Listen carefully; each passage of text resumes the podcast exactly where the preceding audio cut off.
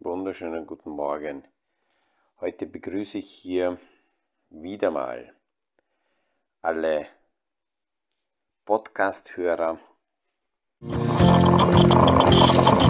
Aus dem Kaffeesatz, der Podcast von AL und E Consulting. Aktuelle Kapitalmarkt- und Wirtschaftsfragen verständlich erklärt mit Scholt Janosch.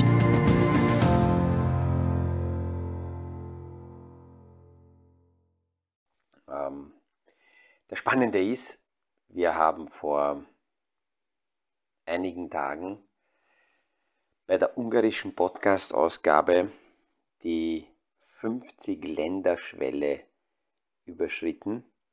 Das ist deswegen so faszinierend, weil ich mir äh, ja das eigentlich nie gedacht hatte, wie ich ähm, mit der ungarischen Podcast-Serie begonnen habe, dass auf Ungarisch die, die Kapitalmarktthemen in, ja, ich würde mal sagen, mehr als eine Handvoll, sagen wir zehn äh, Ländern interessant sein werden. Und heute sind wir so weit, dass wir, wie gesagt, die 50 Länderschwelle überschritten haben. Und in den einzelnen Ländern sieht man auch, dass das nicht nur einzelne äh, äh Personen sind, sondern verteilt bis auf die äh, einzelnen Städte kann man sehen, wo die Podcasts gehört werden. Und auch aus den Fragen, aus den Rückmeldungen merke ich, dass man dort, äh, dass, man, dass man so breit äh, eben die Podcasts hört. Einerseits vielen Dank, weil das natürlich jetzt ohne, ohne Zuhörer äh, gar nicht geht. Das erhöht auch täglich äh, so sanft, sagen wir mal, diesen Druck, um äh, wirklich an der Geschichte dran zu bleiben. Im deutschsprachigen Podcast, da sind wir erst so bei 14 Ländern, das baut sich langsam aus. Ich, wir machen ja nicht wirklich viel dafür, dass das jetzt durch ähm, äh, irgendwelche Marketingmaßnahmen verbreitet wird, sondern das erweitert sich sukzessive langsam über Weiterempfehlung, Mundpropaganda. Wenn es jemand gefällt, das sage ich immer wieder dazu, ähm, kann man ruhig mit dem Teilen-Button das weiterschicken, wenn da Gedanken dabei waren, die die für jemanden aus dem, aus dem eigenen Umfeld vielleicht interessiert werden, interessant werden. Ich habe mir für heute, naja, einerseits schaut der Kapitalmarkt sowieso auf morgen, was wird der Jay Powell sagen und in welcher Form wir das sagen. Kurzfristig erzählen die Anleihenmärkte eine ganz andere Geschichte als die Aktienmärkte. Die zwei- und die zehnjährigen Staatsanleihen im amerikanischen Markt sind gestiegen. Das heißt, dass die Anleihenmärkte erwarten, dass der Jay Powell weiterhin eine sehr aggressive Zinspolitik präsentieren wird und dass die Zinsen weiter steigen werden. Der Aktienmarkt erzählt eine andere Geschichte. Der Aktienmarkt hält sich stabil, steigt in vielen Bereichen und erzählt die Story, dass der Jay Powell sanfter sein wird, weil er sieht, dass die Wirtschaftsdaten nicht mehr so robust sind. Er sieht, dass die Wirtschaft Schwäche zeigt und äh, das ist schon durchgekommen, dass die amerikanische Notenbank die Wirtschaft nicht mit Gewalt abwürgen will. Und das wird, wird sich bis morgen Nachmittag nicht auflösen, dann wird die Rede da sein und dann ist diese Katze auch aus dem Sack noch vor dem Wochenende. Ähm, all diese Nachrichten, die wir derzeit so rundherum hören, führen dazu, dass sehr viele äh, verunsichert sind, dass sehr viele Menschen sich unwohl fühlen, Angst haben, äh, Zukunftsangst haben. Und ich habe mir gedacht, ich nehme, ich, ich versuche zwei Themen rauszugreifen, die so aus meiner Sicht am wichtigsten sind, die, die früher oder später jeder lösen sollte. Und aus dem Blickwinkel als Financial Planner sind diese zwei Themenbereiche ähm, äh, ganz entscheidend und, und hängen direkt auch zusammen. Einerseits Arbeit und andererseits Kapital.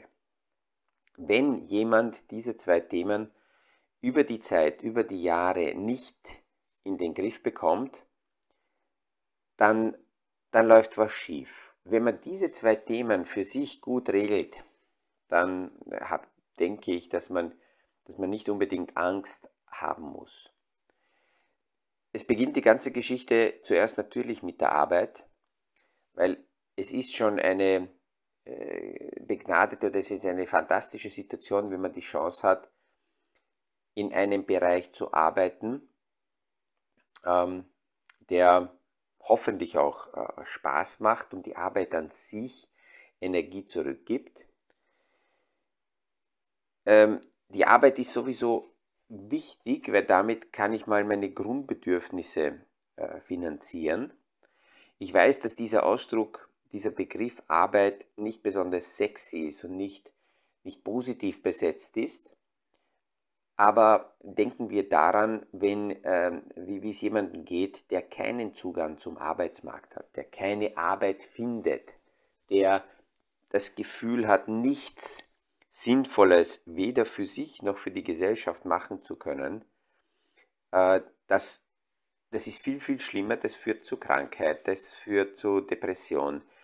Ähm, dann kann man unsicher sein. Wenn man aber eine Arbeit hat und die Chance hat, eine Arbeit zu haben, dann ist zumindest die Möglichkeit da, um die eigene Basisexistenz einmal abzusichern. Es bleibt aber, wenn man jetzt unter Anführungszeichen nur arbeitet und nur in dieser Basisgrößenordnung sich bewegt, bleibt die Abhängigkeit bestehen, weil man ist natürlich abhängig von den aktuellen äh, Rahmenbedingungen, von den Zeitumständen. Ähm, man ist abhängig von der, von der Location, wo ist man positioniert und wo ist man platziert und wie geht es dort rundherum von den Rahmenregimen, von den Kunden ist man abhängig, vielleicht vom Arbeitgeber abhängig. Und diese Abhängigkeit, die bleibt, die kann aber auch in der Arbeit aufgelöst werden, indem man, wenn man schon arbeitet, versucht, in seinem Bereich über die Zeit äh, Know-how aufzubauen, Reputation aufzubauen, der Beste zu werden, sehr gut zu sein, Fachkompetenz zu haben. Ich komme darauf nochmal später zurück, ähm, denn die Arbeit ist gleichzeitig auch die Grundlage für die zweite Seite und diese zweite Seite ist ganz wichtig, um aus der Abhängigkeit auch daraus zu kommen. Das ist Kapital. Neben der Arbeit ist Kapital auch ganz, ganz wichtig, weil je mehr Kapital aufgebaut werden kann, umso mehr Puffer ist vorhanden, um Schwankungen in der Arbeit ausgleichen zu können. Ich äh, unterhalte mich immer wieder mit Menschen, die mir sagen, ja, ähm, äh, großartig anzusparen, großartig Geld auf die Seite zu legen, ist nicht notwendig. Äh, sie leben so ein bisschen von, von Hand in den Mund. Das, was ich verdiene, das reicht mir und ich brauche nicht sehr viel Reserven. wir werden darüber, darüber reden, wie kann ich mich in der Arbeit unabhängig machen. Und auf der anderen Seite, äh, da denke ich immer an Kompetenz, an Know-how. Und auf der anderen Seite, wie kann ich mich mit Kapital unabhängig machen. Ähm,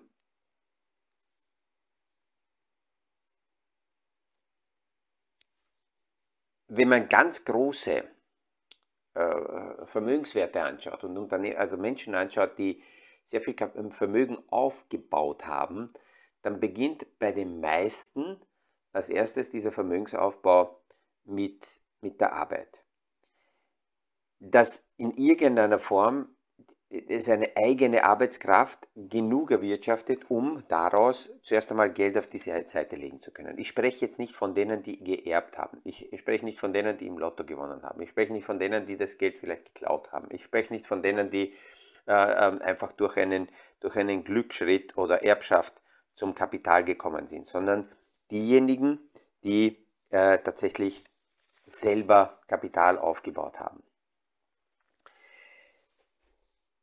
wenn man übrigens Kapital aufgebaut hat, beginnt danach auch die Arbeit mit diesem Kapital. Aus dem Blickwinkel als Kapitalist, um sich Gedanken zu machen, was unterstütze ich, was fördere ich, wo bin ich mit dabei, wo äh, teile ich Risiko mit Unternehmen, wo investiere ich. Also auch mit dem Kapital kann äh, gearbeitet werden. Das Wichtigste ist aber, egal wo heute jemand lebt, äh, stellt sich die Frage, wie schnell und wie kann ich für mich diese zwei Themenbereiche Arbeit und Kapital lösen. Aus dieser Nummer kommt keiner raus. Ähm, man kann sich natürlich dorthin als Opfer hinstellen und sagen, das, das kann ich nicht lösen. Die Möglichkeit habe ich nicht. Ähm,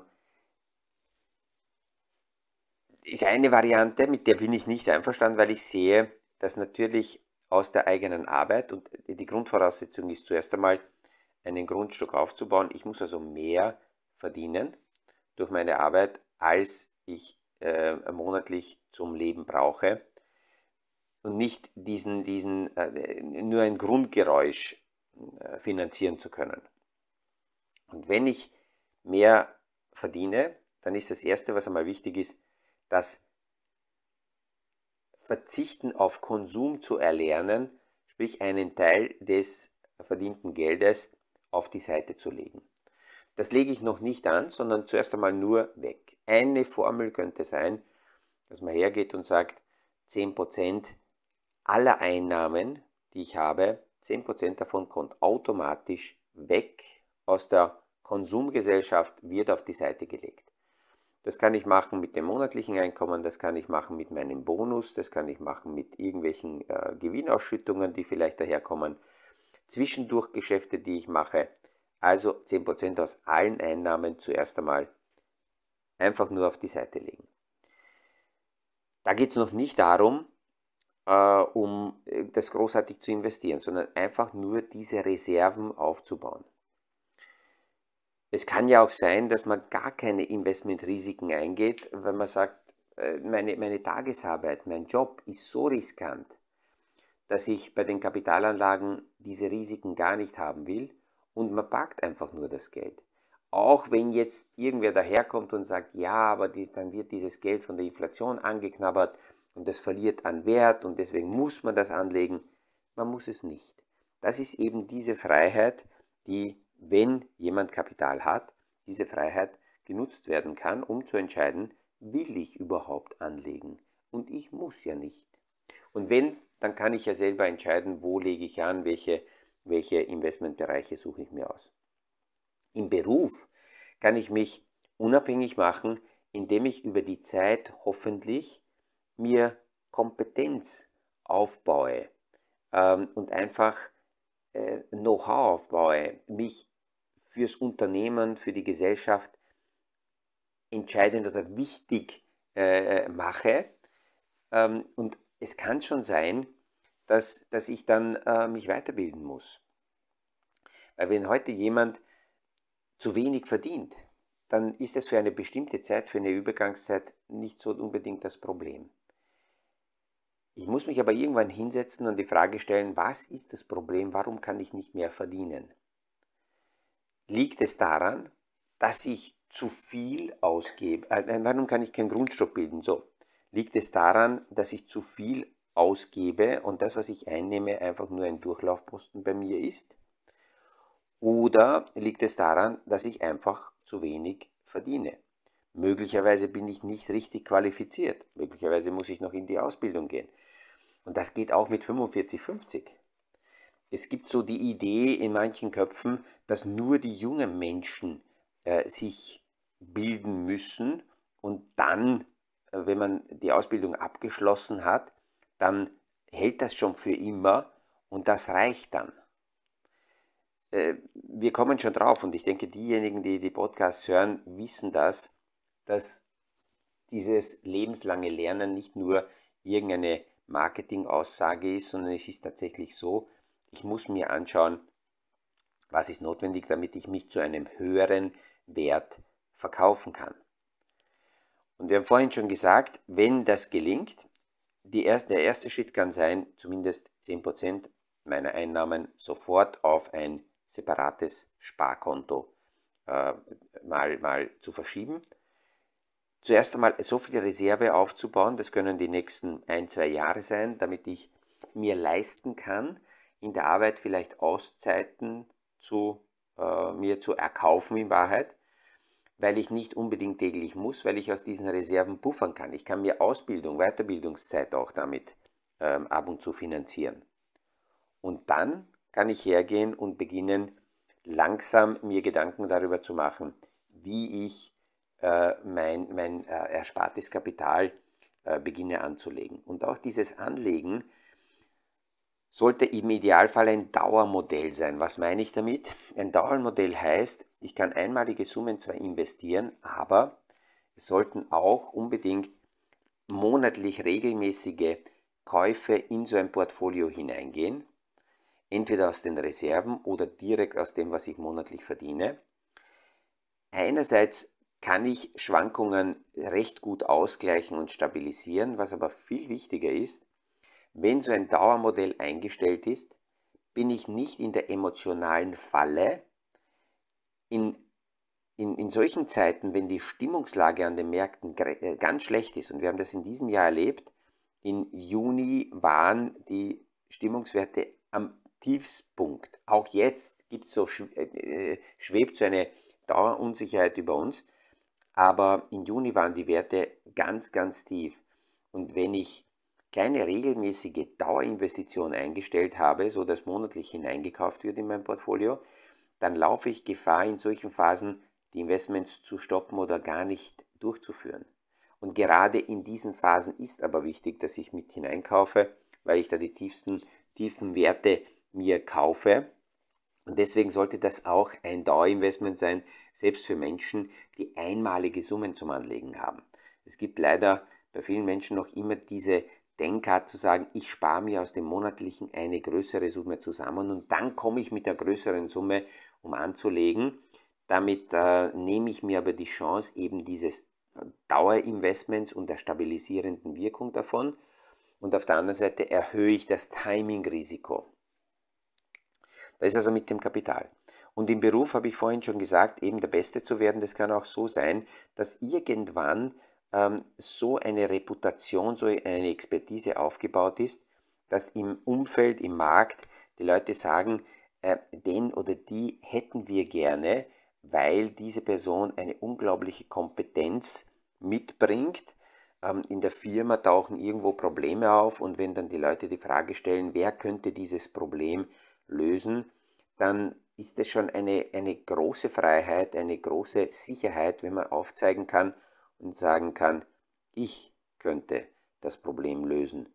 Und vor allem, äh, wenn man natürlich diese Kompetenz auch hat, dann äh, kann man leichter in diese Verantwortung hineingehen. Dann kann man auch ein Stück weit die Spielregeln, unter welchen Bedingungen man das macht, äh, dementsprechend auch äh, besser selber steuern. Das heißt, ich muss als, als früher oder später, wie gesagt, als, als Anleger, als Mensch, denke ich, in unserer Wirtschaftswelt heute ähm, diese, diese Frage Arbeit und Kapital für mich lösen. Je früher ich das gelöst habe, umso äh, mehr, umso sicherer kann ich sein, umso unabhängiger kann ich sein. Und ähm, zuerst sollte ich mich mit der Frage auseinandersetzen, was heißt für mich heute Arbeit? Ist es mir schon gelungen, jene optimale Beschäftigung zu finden, die mir so viel Spaß macht, dass das nicht im althergebrachten Sinn Arbeit als Belastung von mir empfunden wird. Und das Zweite, Kapital. Ähm, kann ich meine Arbeitskraft auf so einem Level heute schon verkaufen, dass ich mehr erwirtschafte, als ich was zum Leben benötige, um daraus dann dementsprechend ähm, weitere Reserven und Kapital- und Investitionsfreiheit aufzubauen. Ich spreche sehr oft in Vorträgen darüber, dass aus meiner Sicht die Anleger viel mehr Macht, viel mehr Freiheit haben, als sie heute äh, äh, äh, selber nutzen, weil sie geben ja Kapital und jemand, der Kapital gibt, hat natürlich andere Möglichkeiten und andere Rahmenbedingungen als derjenige, der auf Kapital angewiesen ist. Und ist jemand in einem Umfeld, und das merke ich sehr oft, wo man dann in der Familie, im Freundeskreis, wenn man über solche Themen nachdenkt, eher klein geredet wird und dass einem eingeredet wird, äh, das ist gar nicht so notwendig und und, und ähm, die klassische Aussage, über Geld spricht man nicht. Gott sei Dank ist das schon eine Sache, die äh, immer mehr in immer mehr Familien in den Hintergrund gerät. Aber wenn man selber in einem Umfeld ist, wo die geistige Haltung zur Arbeit und zum Kapital nicht gesund ist und man eher da kleingeredet wird, empfehle ich immer wieder, sich aus solchen Kreisen eher zu distanzieren, eher sich zurückzuziehen und auf sich zu besinnen, weil die, die, diejenigen im Umfeld, die diese Themen kleinreden und versuchen, ähm, leider den anderen zu schwächen, äh, die, sind dann in einer Notsituation, in einer schwierigen Situation, wenn es in der Arbeit nicht klappt oder wenn man keine Reserven hat, ähm, in den meisten Fällen auch nicht da, um dann wirklich äh, äh, zu helfen. Und selbst wenn sie da wären, muss man sich überlegen, ist man komplett wieder in einer extremen Abhängigkeit. Ich hoffe, dass diese Gedanken ähm, äh, so zwischendurch auch mal helfen, um seine eigene Situation ähm, ein wenig aus dem Blickwinkel eines Financial Planners zu sehen und es so zu beleuchten. Ich wünsche einen erfolgreichen Tag und freue mich, wenn wir uns morgen wieder hören beim nächsten Podcast hier aus dem Kaffeesatz. Das war aus dem Kaffeesatz der Podcast von AL und E Consulting zu aktuellen Kapitalmarkt- und Wirtschaftsfragen. Verständlich erklärt mit Scholt Janosch. Aktuelle Fragen, Rückmeldungen und Anmeldungen zum nächsten Kapitalmarkt-Talk findet ihr auf unserer Homepage www.aleconsulting.at.